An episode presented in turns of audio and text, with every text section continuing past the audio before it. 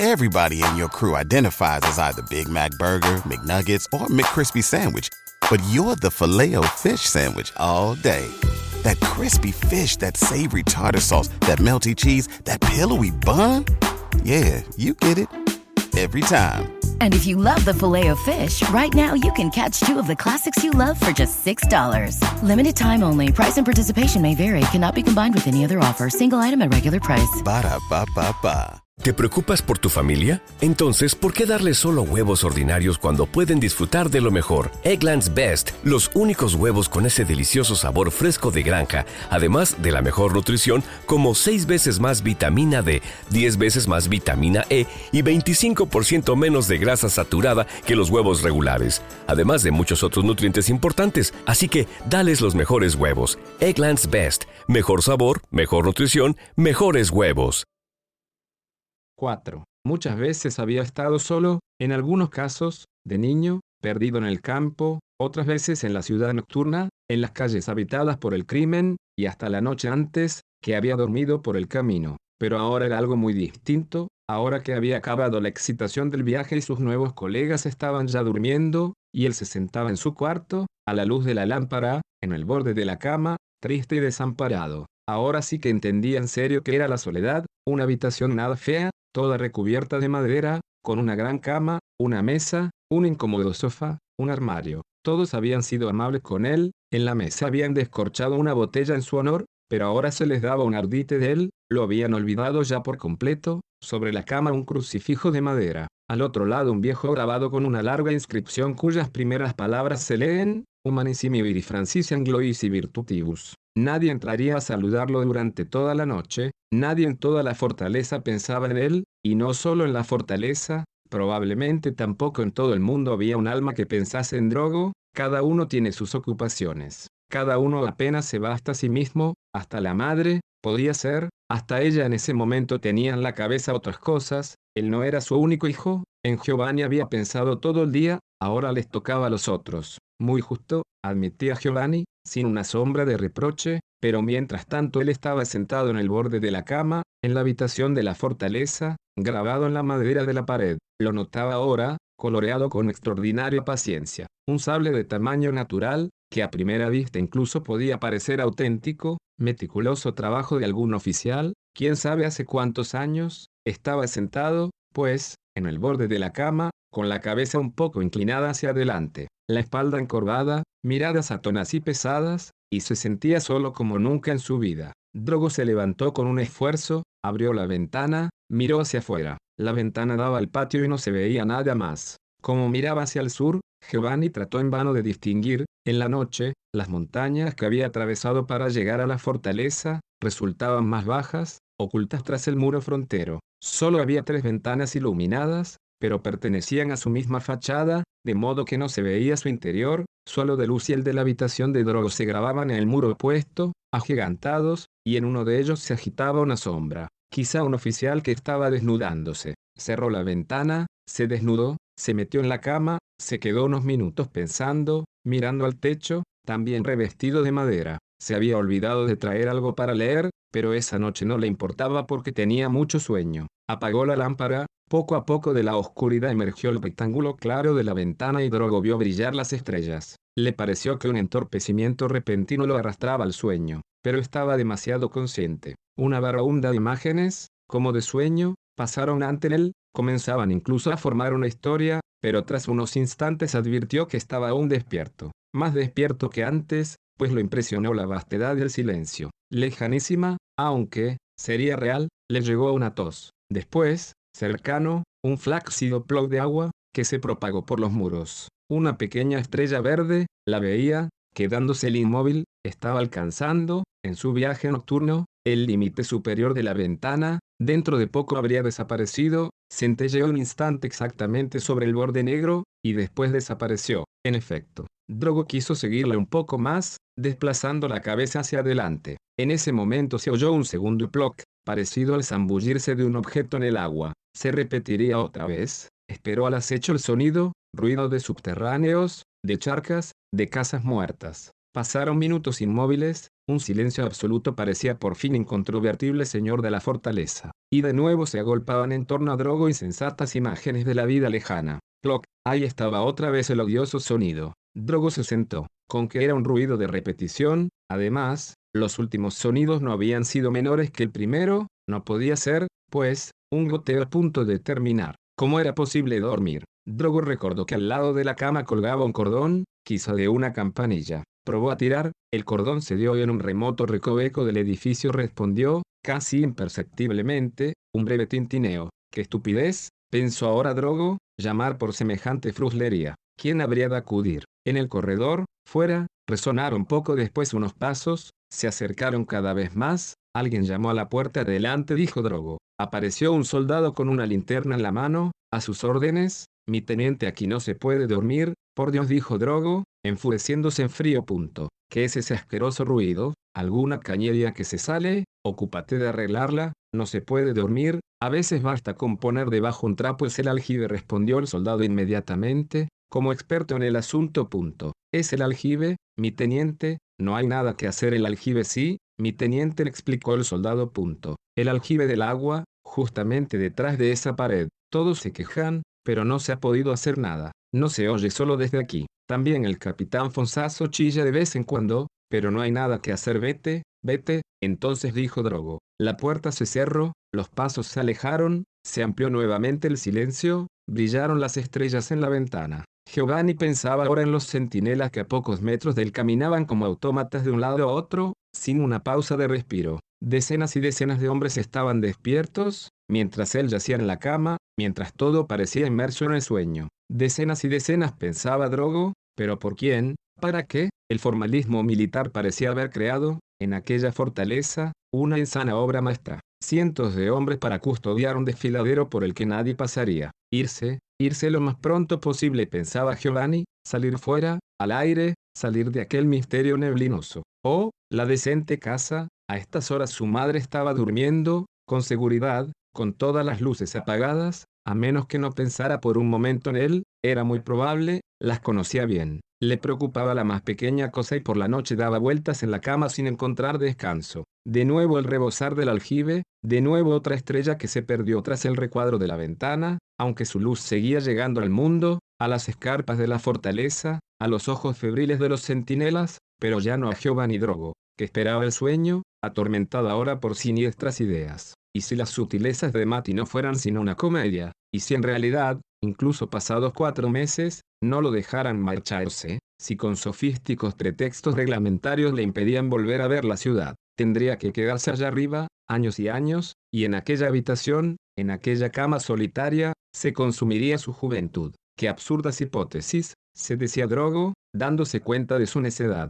y, sin embargo, no conseguía desecharlas, al poco rato volvían a tentarlo, protegidas por la soledad de la noche. Le parecía sentir crecer a su alrededor una oscura trama que intentaba retenerlo. Probablemente ni siquiera se trataba de Mati. Ni este, ni el coronel, ni ningún otro oficial se interesaban para nada por él. Desde luego les daba igual que se quedara o se marchara. Sin embargo, una fuerza desconocida trabajaba contra su regreso a la ciudad, quizá brotaba de su propia alma, sin que él lo advirtiese. Después vio un atrio, un caballo por un camino blanco, después le pareció que lo llamaban por su nombre y lo asaltó el sueño. 5. Dos tardes después Giovanni Drogo subió por primera vez de servicio al tercer reducto. A las seis de la tarde formaron en el patio las siete guardias, tres para el fuerte, cuatro para los reductos laterales. La octava, para el reducto nuevo, se había marchado antes, porque había bastante camino por recorrer. El sargento primero Tronk, vieja criatura de la fortaleza,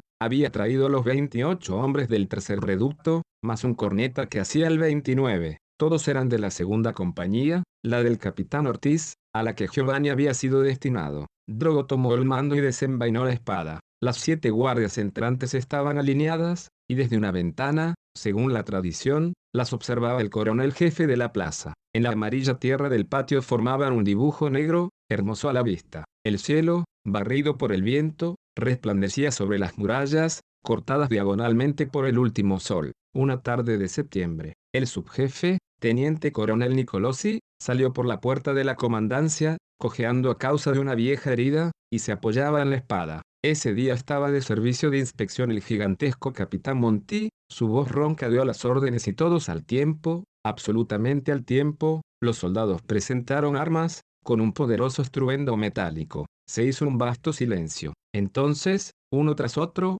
los trompeteros de las siete guardias lanzaron los toques de costumbre. Eran las famosas trompetas de plata de la fortaleza Bastiani, con cordones de seda roja y oro, y un gran escudo colgado. Su voz pura se ensanchó por el cielo y vibraba con ella el inmóvil enrejado de las bayonetas, con vaga sonoridad de campana. Los soldados estaban quietos como estatuas, sus rostros militarmente herméticos. No, no se preparaban para los monótonos turnos de guardia, con esas miradas de héroes parecía desde luego que iban a esperar al enemigo. El último tañido quedó mucho tiempo en el aire, repetido por las lejanas murallas. Las bayonetas centellearon todavía un instante, bruñidas contra el cielo profundo, y después fueron tragadas por la formación, apagándose simultáneamente. El coronel había desaparecido de la ventana. Resonaron los pasos de las siete guardias que se esparcían hacia las respectivas murallas, a través de los laberintos de la fortaleza. Una hora después Giovanni Drogo estaba en la terraza que coronaba el tercer reducto, en el mismo punto donde la tarde anterior había mirado hacia Septentrión. Ayer había ido a curiosear como un viajero de paso. Ahora era el amo, en cambio, durante 24 horas todo el reducto y 100 metros de murallas dependían solo de él. Cuatro artilleros, bajo sus pies, en el interior del fortín, se ocupaban de los dos cañones apuntados hacia el fondo del valle, tres centinelas se repartían el borde perimétrico del reducto, otros cuatro estaban escalonados a lo largo del murallón, hacia la derecha, con 25 metros para cada uno. El relevo con los centinelas salientes se había producido con meticulosa precisión ante los ojos del sargento primero Tronk, especialista en los reglamentos. Tronk llevaba 22 años en la fortaleza y ahora ya ni siquiera se movía de ella en los periodos de permiso. Nadie conocía como el cada rincón de la fortificación, a menudo los oficiales se lo encontraban por la noche girando una visita de inspección, en la más negra oscuridad, sin la mínima luz. Cuando él estaba de servicio, los centinelas no abandonaban ni un instante el fusil, no se apoyaban en las murallas y hasta evitaban detenerse, porque las paradas solo estaban permitidas en casos excepcionales. Tronk no dormía en toda la noche y vagaba con pasos silenciosos por el camino de ronda, haciéndolos estremecerse. ¿Quién va? ¿Quién va? preguntaban los centinelas, embrazando el fusil. Gruta, respondía el sargento primero. Gregorio, decía el centinela. En la práctica, los oficiales y suboficiales de servicio de guardia recorrían el borde de sus propias murallas sin formalismos, los soldados los conocían bien de vista y habría parecido ridículo intercambiarse la contraseña. Solo con Trong los soldados seguían el reglamento al pie de la letra. Era bajo y delgado, con una cara de vejete, el pelo rapado, hablaba poquísimo, incluso con sus colegas, y en sus horas libres prefería en general quedarse solo, estudiando música. Era su manía, hasta el punto de que el maestro de la banda, el Brigada Espina, era quizás su único amigo. Poseía una buena armónica, pero no la tocaba casi nunca, aunque la leyenda decía que era buenísimo, estudiaba armonía y decían que había escrito marchas militares, pero no se sabía nada concreto. No había peligro, cuando estaba de servicio, de que se pusiera a silbar, como era su costumbre durante el descanso. Normalmente caminaba a lo largo de las almenas, escrutando el valle del norte, en busca de quién sabe qué. Ahora estaba al lado de Drogo y le indicaba el camino de herradura que, a lo largo de abruptas pendientes, llevaba al reducto nuevo y tiene la guardia saliente decía Tronk, señalando con el índice derecho. Pero Drogo no logró distinguirla en la penumbra del crepúsculo. El sargento primero meneó la cabeza. ¿Qué pasa? preguntó Drogo. ¿Pasa que el servicio así no marcha? Siempre lo he dicho, es de locos, respondió Tronk. Pero ¿qué ha ocurrido? El servicio así no marcha, repitió Tronk. Tendrían que hacerlo primero, el relevo, en el reducto nuevo. Pero el señor coronel no quiere. Giovanni lo miró asombrado. Era posible que Tronk se permitiera criticar al coronel. El señor coronel continuó el sargento primero con profunda seriedad y convicción, y desde luego no para rectificar sus últimas palabras tiene toda la razón desde su punto de vista. Pero nadie le ha explicado el peligro. El peligro preguntó Drogo. ¿Qué peligro podría haber en trasladarse de la fortaleza al reducto nuevo por aquel cómodo sendero en una localidad tan desierta? El peligro repitió Tronk. Punto. Un día u otro sucederá algo con esta oscuridad y griega que habría que hacer. Preguntó Drogo, por mostrarse amable, toda aquella historia le interesaba muy relativamente en tiempos, dijo el sargento primero, muy contento de poder alardear de su competencia, en tiempos, en el reducto nuevo la guardia se cambiaba dos horas antes que en la fortaleza. Siempre de día, incluso en invierno, y además el asunto de la contraseña estaba más simplificado. Se necesitaba una para entrar en el reducto, y se necesitaba la contraseña nueva para el día de guardia y el regreso a la fortaleza. Bastaba con dos. Cuando la guardia saliente estaba de regreso en la fortaleza, aún no había entrado aquí la guardia nueva, valía todavía la contraseña ya, ya entiendo, decía Drogo, renunciando a seguirlo, pero después tuvieron miedo, contaba Tronk.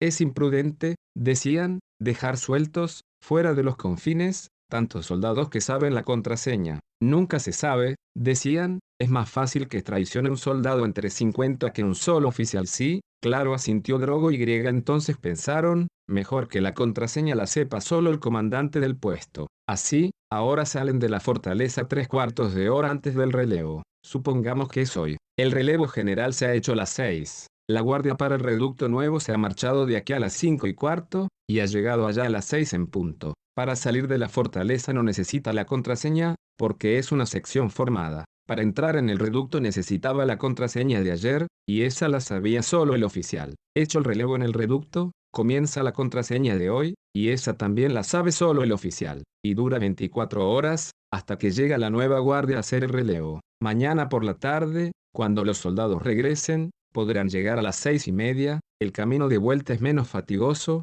en la fortaleza habrá cambiado la contraseña, de modo que se necesita una tercera. El oficial tiene que saber tres, las que sirve para la ida, las que se gastan el servicio y la tercera para la vuelta. Y todas estas complicaciones para que los soldados, mientras están por el camino, no sepan nada y yo digo continuaba, sin preocuparse de si Drogo le hacía caso, yo digo, si la contraseña la sabe solo el oficial y, supongamos, se siente mal por el camino, ¿qué hacen los soldados? No podrán obligarlo a hablar, y tampoco pueden volver al sitio del que han salido, porque mientras tanto también haya cambiado la contraseña. No piensan en eso, y además, ellos, que tanto buscan el secreto, no se dan cuenta de que así se necesitan tres contraseñas en lugar de dos, y que la tercera, para regresar al día siguiente a la fortaleza, se pone en circulación más de 24 horas antes. Suceda lo que suceda, están obligados a mantenerla, si no la guardia no puede volver a entrar pero objeto drogo en la puerta los reconocerán,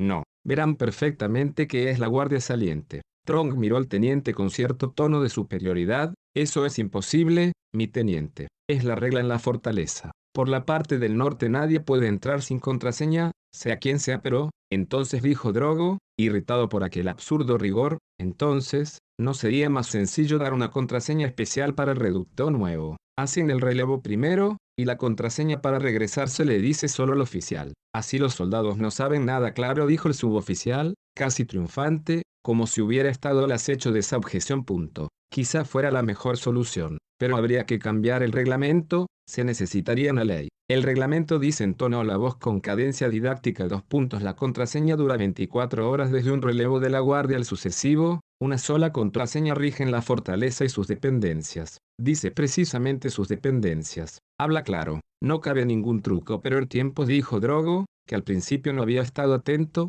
se hacía antes el relevo en el reducto nuevo seguro exclamó Tronk, y luego se corrigió punto. Sí, mi teniente. Esta historia viene de hace dos años. Antes era mucho mejor. El suboficial cayó, Drogo lo miraba espantado. Tras 22 años de fortaleza, que quedaba de aquel soldado, recordaba un tronco que existían, en alguna parte del mundo, millones de hombres semejantes al que no vestían uniforme, que vagaban libres por la ciudad y por la noche podían, a su placer, meterse en la cama o ir a una taberna o al teatro. No, al mirarlo se comprendía perfectamente, Tronk se había olvidado de los demás hombres, para él no existía sino la fortaleza con sus odiosos reglamentos. Tronk ya no recordaba cómo sonaban las dulces voces de las muchachas, ni cómo eran los jardines, ni los ríos, ni otros árboles que los endebles y escasos arbustos diseminados por las cercanías de la fortaleza. Tronk miraba, sí, hacia septentrión, pero no con el ánimo de Drogo, él contemplaba el sendero del reducto nuevo, el foso y la contraescarpa, inspeccionaba las posibles vías de acceso, pero no las salvajes rocas, ni aquel triángulo de llanura misteriosa, y mucho menos las nubes blancas que navegaban por el cielo ya casi nocturno. Así, mientras llegaba la oscuridad, se apoderaba nuevamente de Drogo el deseo de huir. Porque no se había ido enseguida, se reprochaba. Porque había cedido la meliflua diplomacia de Mati, ahora tenía que esperar que se consumieran cuatro meses, 120 larguísimos días, la mitad de ellos de guardia en las murallas. le pareció encontrarse entre hombres de otra raza, en una tierra extranjera, mundo duro o ingrato. Miró a su alrededor, reconoció a Tronk, que, inmóvil, observaba a los centinelas. 6. Ya había caído la noche. Drogo estaba sentado en la desnuda habitación del reducto y se había hecho llevar papel, tinta y pluma para escribir. Querida mamá, comenzó a escribir, e inmediatamente se sintió como cuando era niño, solo, a la luz de un farol, mientras nadie lo veía, en el corazón de la fortaleza desconocida para él, lejos de su casa, de todas las cosas familiares y buenas, le parecía un consuelo poder al menos abrir completamente su corazón. Con los demás, con sus colegas oficiales, tenía que aparentar ser un hombre, tenía que reír con ellos y contar historias jactanciosas de militares y mujeres. ¿A quién, sino a su madre, podía decirle la verdad? Y la verdad de Drogo esa noche no era una verdad de valiente soldado, no era probablemente digna de la austera fortaleza, sus camaradas se habrían reído de ella. La verdad era el cansancio del viaje, la opresión de los tétricos muros, el sentirse completamente solo. He llegado agotado después de dos días de camino así le escribiría, y, al llegar, he sabido que si quería podía regresar a la ciudad. La fortaleza es melancólica, no hay pueblos cercanos, no hay ninguna diversión y ninguna alegría, eso le escribiría. Pero Drogo se acordó de su madre, a esas horas ella pensaba en él y se consolaba con la idea de que el hijo lo estaba pasando bien, con amigos simpáticos y acaso, quién sabe, en amable compañía. Desde luego, ella lo creía satisfecho y sereno. Querida mamá escribió su mano. Punto. He llegado anteayer tras un viaje espléndido. La fortaleza es grandiosa, oh, darle a entender la sordidez de aquellas murallas, aquel aire vago de castigo y exilio, aquellos hombres ajenos y absurdos. Y, en cambio, los oficiales me han acogido cariñosamente, escribía punto. Incluso el comandante, ayudante del coronel, ha sido muy amable y me ha dejado en entera libertad de regresar a la ciudad si quería. Pero yo, quizá en ese momento su madre andaba por su habitación abandonada, abría un cajón, ponía en orden algunos de sus trajes viejos, los libros, la escribanía, los había ordenado ya muchas veces, pero le parecía encontrar así en parte la viva presencia de él, como si fuera a volver a casa, como de costumbre, antes de cenar. Le parecía oírlo, el conocido rumor de sus pasitos inquietos que se dirían preocupados siempre por alguien. ¿Cómo iba a tener valor para amargarla? Si hubiera estado a su lado, en la misma habitación, absortos bajo la luz familiar, entonces sí que Giovanni se lo habría dicho todo, y ella no habría tenido tiempo de contristarse, porque él estaba a su lado y lo peor había pasado ya. Pero así, de lejos, porque está, sentado a su lado, ante la chimenea, en la consoladora tranquilidad de la antigua casa, entonces sí que le habría hablado del comandante Mati de sus insidiosas lisonjas, de las manías de Tronk. Le habría dicho cuán estúpidamente había aceptado quedarse cuatro meses, y probablemente ambos se habrían reído de ello. Pero ¿cómo hacer, desde tan lejos? Pero yo escribí a Drogo he creído conveniente para mí para mi carrera quedarme algún tiempo aquí arriba. Además, la compañía es muy simpática, el servicio fácil y nada fatigoso, y su habitación, el ruido del aljibe, el encuentro con el capitán Ortiz y la desolada tierra del norte, no tenía que explicarle los férreos reglamentos de la guardia, el desnudo reducto donde se encontraba, no, ni siquiera con su madre podía ser sincero,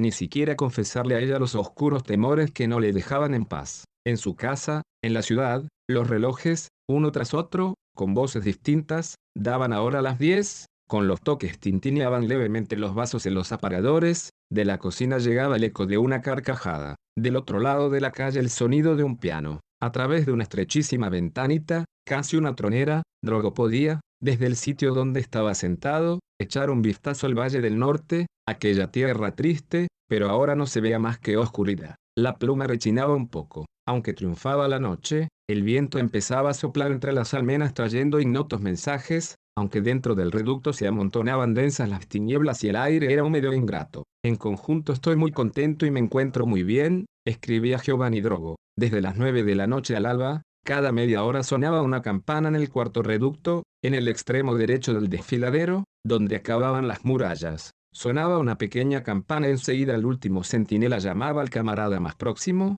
la llamada corría en la noche desde este al soldado siguiente, y después avanzaba hasta el extremo opuesto de las murallas, de reducto en reducto, a través del fuerte y a lo largo del conjunto de bastiones. Alerta, alerta. Los centinelas no ponían el menor entusiasmo en el grito, lo repetían mecánicamente, con extraños timbres de voz. Tendido en el camastro, sin haberse desnudado, Giovanni Drogo, invadido por una creciente pesadez, sentía llegar a intervalos, desde lejos, aquel grito. Ae, ae, ae, le llegaba solo. Se hacía cada vez más fuerte, pasaba sobre él con la máxima intensidad, se alejaba hacia otra parte, hundiéndose poco a poco en la nada. Dos minutos después estaba de regreso, devuelto, como contraprueba, desde el primer fortín de la izquierda. Drogo lo veía acercarse una vez más, a pasos lentos e iguales, ae, ae, ae. Solo cuando estaba sobre él, repetido por sus propios centinelas, conseguía distinguir la palabra. Pero pronto la alerta se confundía de nuevo en una especie de lamento que moría por fin en el último centinela,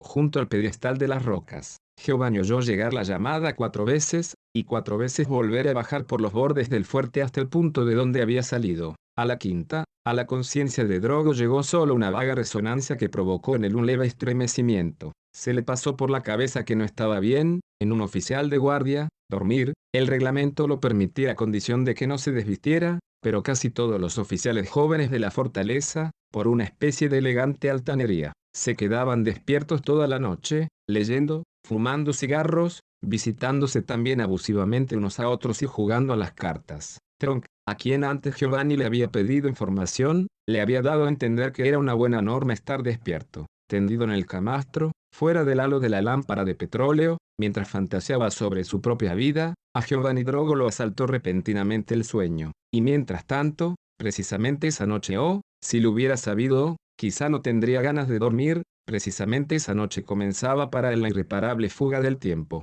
Hasta entonces había avanzado por la despreocupada edad de la primera juventud, un camino que de niño parece infinito, por el que los años discurren lentos y con paso ligero, de modo que nadie nota su marcha. Se camina plácidamente, mirando con curiosidad alrededor, no hay ninguna necesidad de apresurarse, nadie nos hostiga por detrás y nadie nos espera, también los compañeros avanzan sin aprensiones, parándose a menudo a bromear. Desde las casas, en las puertas, las personas mayores saludan benignas, y hacen gestos indicando el horizonte con sonrisas de inteligencia, así el corazón empieza a latir con heroicos y tiernos deseos. Se saborea la víspera de las cosas maravillosas que se esperan más adelante, aún no se ven, no, pero es seguro, absolutamente seguro, que un día llegaremos a ellas. Queda mucho. No, basta con atravesar aquel río de allá al fondo, con franquear aquellas verdes colinas. No habremos llegado ya, por casualidad. No son quizá estos árboles, estos prados, esta blanca casa lo que buscábamos, por unos instantes da la impresión de que sí uno quisiera detenerse. Después se oye decir que delante es mejor, y se reanuda sin pensar el camino. Así se continúa andando en medio de una espera confiada, y los días son largos y tranquilos, el sol resplandece alto en el cielo y parece que nunca tiene ganas de caer hacia poniente. Pero en cierto punto, casi instintivamente, uno se vuelve hacia atrás y ve que una verja se ha trancado a sus espaldas, cerrando la vía del retorno. Entonces se siente que algo ha cambiado, el sol ya no parece inmóvil, sino que se desplaza rápidamente, ay, casi no da tiempo de mirarlo y ya se precipita hacia el límite del horizonte. Uno advierte que las nubes ya no se estancan en los golfos azules del cielo, sino que huyen superponiéndose unas a otras, tanta es su prisa, uno comprende que el tiempo pasa y que el camino un día tranquilo tendrá que acabar también. Cierran en cierto punto a nuestras espaldas una pesada verja, la cierran con velocidad fulminante y no da tiempo de regresar. Pero Giovanni Drogo en ese momento dormía,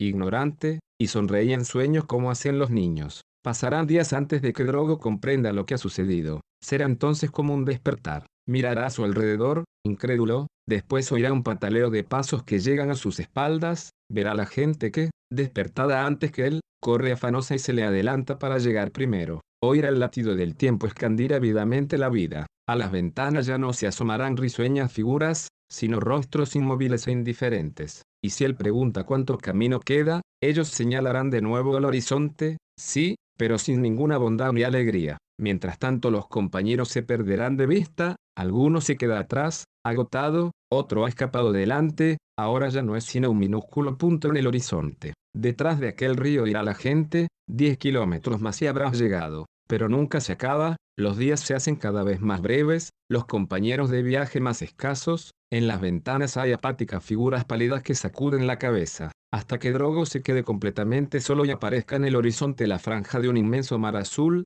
de color plomo. ahora estará cansado, las casas a lo largo del camino tendrán casi todas las ventanas cerradas y las escasas personas visibles le responderán con un gesto desconsolado, lo bueno estaba detrás, muy detrás, y él ha pasado por delante sin saberlo. O, es demasiado tarde ya para regresar, detrás de él se amplia el estruendo de la multitud que lo sigue, empujada por idéntica ilusión, pero aún invisible por el blanco camino desierto.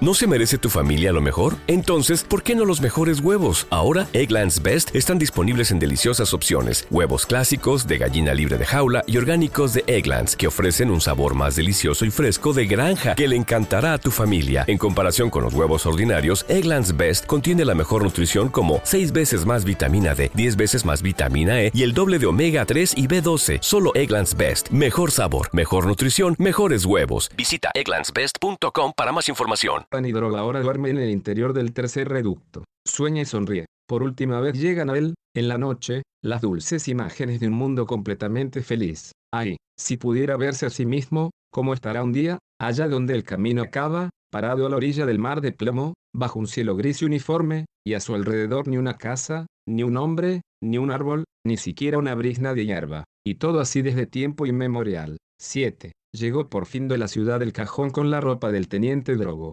Entre otras cosas había una capa novísima, de extraordinaria elegancia. Drogo se la puso y se miró palmo a palmo en el pequeño espejo de su habitación. Aquello le pareció un vivo lazo con su mundo, pensó con satisfacción que todos lo mirarían, tan espléndida era la tela, tan orgullosos los pliegues que resultaban. Pensó que no debía echarla a perder para el servicio de la fortaleza, en las noches de guardia, entre los muros húmedos. También era de mal agüero ponérsela allá arriba por primera vez, como admitiendo que no tendría ocasiones mejores, pero le disgustaba que no se la vieran y, aunque no hacía frío, quiso ponérsela al menos para ir al sastre del regimiento, al que le compraría otra de un tipo más corriente. Salió, pues, de su habitación y echó a andar escaleras arriba, observando, donde la luz lo permitía, la elegancia de su sombra. Sin embargo, a medida que se adentraba por el corazón de la fortaleza, la capa parecía perder en cierto modo su inicial esplendor. Drogo, además, se dio cuenta de que no conseguía llevarla con naturalidad, le parecía algo extraño,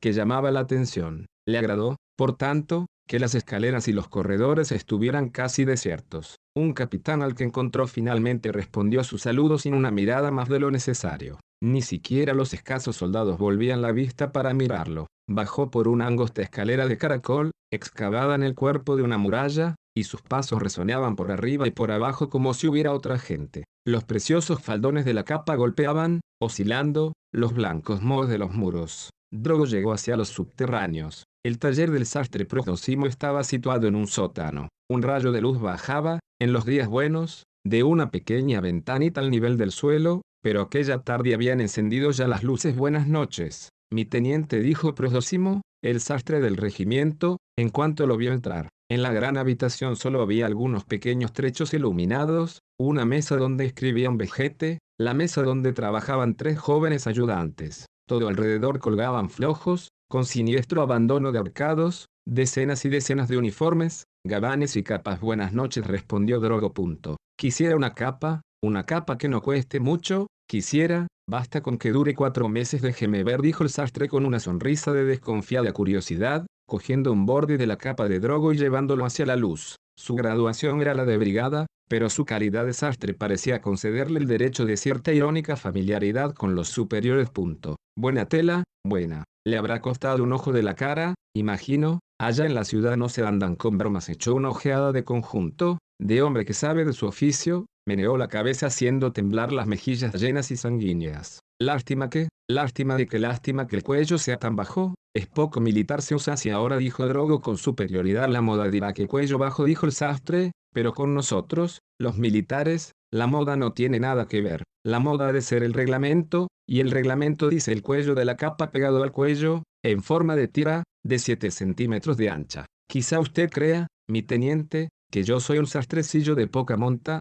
al verme en este agujero porque dijo Drogo. Punto. Nada de eso, al contrario usted probablemente cree que soy un sastrecillo de poca monta, pero muchos oficiales me aprecian, incluso en la ciudad, y oficiales importantes. Estoy aquí arriba de forma absolutamente provisional y destacó las dos últimas palabras, como premisa de gran importancia. Drogo no sabía qué decir, espero marcharme de un día a otro, continuaba Próximo punto. Si no fuera por el coronel, que no quiere dejarme ir, pero ¿de qué os reís vosotros? En efecto, en la penumbra se había oído la risa sofocada de los tres ayudantes, ahora habían inclinado la frente, exageradamente atentos al trabajo. El vejete seguía escribiendo, ocupándose en lo suyo que os daba tanta risa, repitió Próximo punto. Sois tipos demasiado listos vosotros. Un día u otro os daréis cuenta, ya dijo Drogo, que les daba tanta risa son unos estúpidos, dijo el sastre. Punto. Mejor no hacerles caso. En ese momento se oyeron pasos que bajaban por las escaleras y apareció un soldado. A Próximo lo llamaban arriba,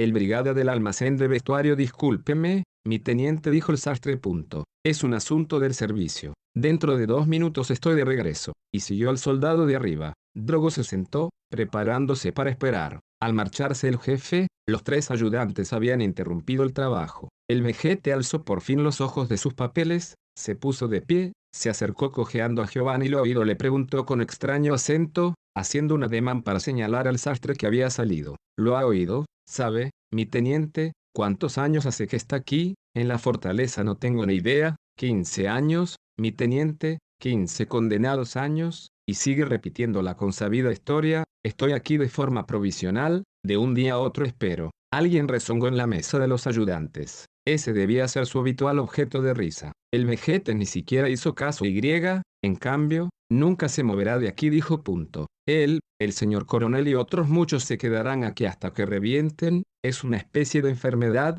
tenga cuidado usted, mi teniente, que es nuevo, usted, que está recién llegado. Tenga cuidado mientras aún está tiempo, tener cuidado de que de irse en cuanto pueda, de no coger su manía. Drogo dijo, yo estoy aquí solo por cuatro meses, no tengo la menor intención de quedarme. El vejete dijo, tenga cuidado igual, mi teniente. La cosa empezó con el coronel Filimore. Se preparan grandes acontecimientos, empezó a decir, lo recuerdo perfectamente, hará ya 18 años. Acontecimientos, eso decía, esa es su frase. Se le metió en la cabeza que la fortaleza es importantísima, mucho más importante que todas las demás, que en la ciudad no entienden nada. Hablaba despacio, entre una palabra y otra tenía tiempo de insinuarse. El silencio se le metió en la cabeza que la fortaleza es importantísima, que debe suceder algo. Drogo sonrió, que sucede algo, quiere decir una guerra, quién sabe, puede ser, incluso una guerra, una guerra del lado del desierto, del lado del desierto, probablemente confirmó el vejete, pero ¿quién? ¿Quién debería venir que quiere que sepa yo? No vendrá nadie, claro. Pero el coronel en jefe estudió los mapas, dice que aún hay tártaros, dice, un resto del antiguo ejército que se entrega al pillaje aquí y allá. En la penumbra se oyó una risa idiota de los tres ayudantes y aún está aquí, esperando prosiguió el vejete. Punto. Mira al coronel, al capitán Esticione, al capitán Ortiz, al teniente coronel, cada año va a suceder algo, siempre igual, hasta que les llegue el retiro se interrumpió, dobló la cabeza a un lado, como para escuchar. Punto. Me parecía oír pasos, dijo, pero no se oía a nadie, no oigo nada, dijo Drogo hasta próximo, dijo el vejete. Punto. Es un simple brigada, el sastre del regimiento, pero se ha unido a ellos. También él espera, hace ya 15 años. Pero usted no está convencido, mi teniente, lo veo, usted se calla y piensa que son todo cuentos, agregó casi suplicante dos puntos, tenga cuidado, le digo, se dejará usted sugestionar, también usted acabará quedándose, basta con mirarle a los ojos. Drogo callaba, le parecía indigno de un oficial confiarse con un pobre hombre, pero usted dijo, ¿qué hace entonces? Yo dijo el vejete. Punto. Yo soy su hermano, trabajo aquí con él, su hermano, su hermano mayor, claro, sonrió el vejete, su hermano mayor. También yo fui militar en tiempos, después me rompió una pierna, estoy reducido a esto. En el silencio subterráneo Drogo sintió entonces los golpes de su corazón, que se había puesto a latir con fuerza, de modo que también el vejete agazapado en el sótano haciendo cuentas, también aquella oscura y humilde criatura esperaba un destino heroico, Giovanni lo miraba a los ojos y el otro sacudió un poco la cabeza con amarga añoranza, como indicando que sí, que no había remedio, así estamos hechos parecía decir y no tenemos cura. Quizá debido a que en alguna parte de la escalera se había abierto una puerta, se oían ahora, filtradas por los muros, lejanas voces humanas de indefinible origen, de vez en cuando cesaban dejando un vacío, poco después volvían a aflorar, iban y venían, como una lenta respiración de la fortaleza. Ahora Drogo comprendía por fin, Miraba las sombras múltiples de los uniformes colgados, que temblaban con el oscilar de las luces, y pensó que en ese mismo momento el coronel, en el secreto de su oficina, había abierto la ventana hacia el norte. Estaba seguro, en una hora tan triste como aquella por la oscuridad y el otoño, el comandante de la fortaleza miraba hacia el septentrión, hacia las negras cimas del valle. Del desierto del norte tenía que llegar su fortuna, la aventura, la hora milagrosa que al menos una vez le toca a cada uno. Por esa posibilidad vaga, que parecía volverse cada vez más incierta con el tiempo, hombres hechos y derechos consumían allá arriba la mejor parte de su vida. No se habían adaptado a la existencia común, a las alegrías de la gente normal, a un semidestino, unos al lado de otros vivían con idéntica esperanza, sin decir nunca una palabra de ella, porque no se daban cuenta o simplemente porque eran soldados, con el celoso pudor de la propia alma. Quizá también Tronk, probablemente. Tronk seguía los artículos del reglamento, la disciplina matemática, el orgullo de la responsabilidad escrupulosa, y se hacía la ilusión de que eso le bastaba. Mas si le hubieran dicho, siempre así mientras vivas, todo igual hasta el final, también él habría despertado. Imposible, habría dicho. Algo distinto tendrá que venir, algo verdaderamente digno, como para poder decir, ahora, aunque haya acabado, paciencia. Drogo había comprendido su fácil secreto y con alivio pensó que estaba al margen, espectador incontaminado. Dentro de cuatro meses, gracias a Dios, los dejaría para siempre. Las oscuras fascinaciones de la vieja bicoca se habían disuelto ridículamente. Eso pensaba. Pero ¿por qué el vejete seguía mirándolo, y con aquella expresión ambigua? Porque Drogo sentía deseos de silbar un poco, de beber vino, de salir al aire, quizá para demostrarse a sí mismo que era verdaderamente libre y estaba tranquilo. ¿No se merece tu familia lo mejor? Entonces, ¿por qué no los mejores huevos? Ahora, Egglands Best están disponibles en deliciosas opciones. Huevos clásicos, de gallina libre de jaula y orgánicos de Egglands, que ofrecen un sabor más delicioso y fresco de granja que le encantará a tu familia. En comparación con los huevos ordinarios, Egglands Best contiene la mejor nutrición como 6 veces más vitamina D, 10 veces más vitamina E y el doble de omega 3 y B12. Solo Egglands Best. Mejor sabor, mejor nutrición, mejores huevos. Visita egglandsbest.com para más información.